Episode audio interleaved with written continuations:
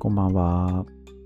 鍼灸師の平田漠です。このポッドキャストは、鍼灸師であり、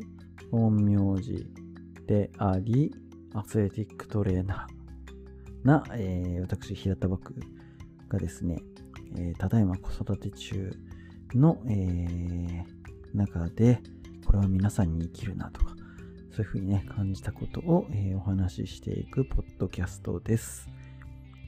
今日はですね、え、8月25日、生後66日ですね。この間、はい、2ヶ月になりました。2ヶ月のね、まあ一個の、なんて言うんですかね、うん、目安というかね、あの、よく言われるとこで言うと、まあね、いろんな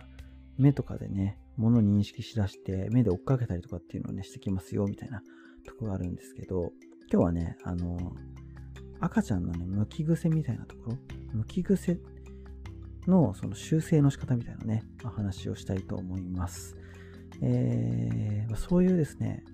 えー、うちの娘もですね、右側をね、見る癖がすごいあるんですよ。うん。で、頭の、頭もよくね、右向いてるんですけど、ただそこはおひな巻きって言って、あの、ガーゼの布で、ガーゼメッシュかな？の布で巻いてっていう風にしてるときに、首のとこに枕入れてるので、まあそんなにね、片方に寄った状態で頭がね、当たり続けて寝ちゃうとかっていうのはないので、頭の形とかっていうのはそんなにね、左右差ないんですけど、どうしてもね、右側見る癖があるんですよ。なのでね、左側見せたいんですね。左側見せたいんですけど、なかなか見てって思っても見てくれないですよね。はい。で、まあ正直そういう問題っていうのは、なかなかうまくいかないと思います。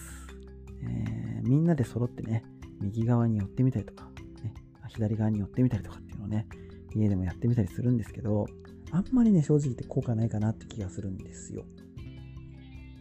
なので、あの片方ばっか見るなーっていうのをね、ものすごくこう神経質に考える必要ないかなと思うんですけど、やっぱり、まあ、体にはいろんな機能が備わっていて、その機能をこうくまなく使ってあげるっていう意味では、片方ばっかり見てるっていうのは、まあ、そんなにね、いいことではないんです。なので、いろんな方向を見せ見てみるように、ね、仕向けてあげるっていうのは結構大事なんですけど、一個ね、こう抱っこしてる時とかの、その向きのね、修正の仕方みたいなところで、あの、ちょっとね、意識的にやれると、まあ無、無理なくね、やってくれるかなと思うところがですね、どっか一方向見てたら、自分が回るっていうんですね。自分が抱っこしてる自分がその場でくるくるって回る。そうすると、何かね、えー、と目がね、で物を追うようになってきてる赤ちゃんって、自分のこう体をね、動かされると、でもそのものをね、見てるから、目がね、そのところに視点があったままっていうのを保とうとするんですよね。そうすると、例えば、右側、右を見るような形で物を見てるときに体が右に回されたら、ね、そしたら、だんだんだんだんその見てた対象物っていうのは真ん中を通って左側にっていう風に移動してくるんですよね。そうすると、そうやってね、目を目で追っかけてくれてっていうのが入ってくると、自然に左で見るようになるし、どうしても右ばっか見てますっていう癖の子は、その時に、自然に頭がね、左に向いたりってことがね、起こってくるんです。厳密には、やっぱ向き癖が起こってるような状態って、そのね、首だけの問題じゃない。まあ、首の筋肉が張っててって問題もあったりするんですけど、いろんなところの問題がね、えー、関わってくるので、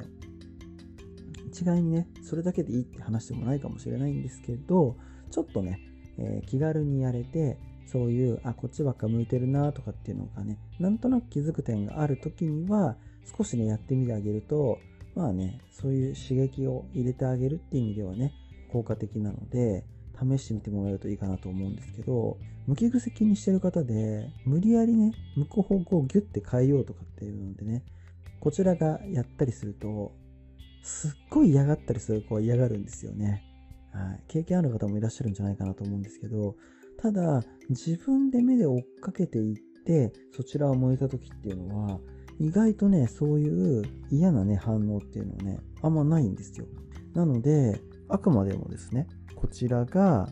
あの、無理やりやるっていうよりかは、赤ちゃんが自発的にその偏りをなくすような関わり方っていうのをねしてあげるのが、えー、こちらもだし赤ちゃん側にもだし無理なねストレスというかまあ緊張というかねそういうのを生まずにできる方法でねいいんじゃないかなっていうふうに思います。なのでねあのちょっとあこちら側ばっかりよく見てるなって感じがある時はですね例えばですけど結構明るいものとかをね目で追っかけたりするとこってあるので寝てる位置がだいたいいつも決まっていて照明の位置がいつも片側にあるみたいなふうなことがねもしそういう環境で偏りがあるんだったらたまに寝る位置を変えてあげて反対側に光が来るようにしてあげるとかそういう風にしてあげるのもいいんじゃないかと思いますただ抱っこしてる時にあこっち向いてるなっていうのを見てね気づけたらその場でちょっとね体をグググって動いてあげる、え結構ねその場でぐるんぐるんね回ってみたりとかすると目がねすごいね、いろいろ追っかけてぐんぐんぐんぐん動くのをね、観察することできると思うんですね。えー、そういう動きっていうのはすごいね、大事になっています。動体視力とかってね、あのスポーツとかね、そういうので聞いたことあるんじゃないかなと思うんですけど、目の動きとか、目でね、いろいろ認識する機能っていうのは、あれやっぱね、身体活動なので、やっぱね、使ってあげるっていうことはすごい大事なんですよ。うん、で、目で物を追っかけるとかって意識してやってないと思うんですね、そんなには。無意識にこうやれることなんですけど、その無意識にできるようになるのには、もちろんね、赤ちゃんの時からどんどんどんどん積み重ねがされていってるものなんですね。なので、あんまりね、高速にぐるんぐるんやるとご機嫌損ねちゃう可能性もありますけど、たまにね、あの目の動きをね、良くしてあげようっていう風なね、えー、意識を持ってその場で回ってみたりとかもっとしっかりね、物を追うようになってきたら自分がこう赤ちゃんの、赤ちゃんの頭を固定で自分がグイングイングイングイン動いてみてあげるとか、そういうのをね、やってあげると、いい刺激になるんじゃないかなと思いますんでね、ぜひね、そんなのを試してみてもらえるといいんじゃないかなと思います。はい、えー、今日のお話はこれでおしまいです。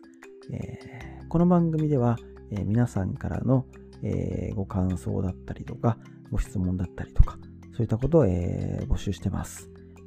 Apple の、えー、ポッドキャストのところからですね、えー、下の方、シャシャシャシャっとやってもらえると、えー、レビューだったりとか、え評価つけるとかありますんで、ぜひ、えご協力いただければなと思います。えまた、Spotify で聞いてる方は番組のフォローをしていただけると、えとても嬉しいです。はい、えー今日はこれでおしまいです。最後までお聴きいただきありがとうございました。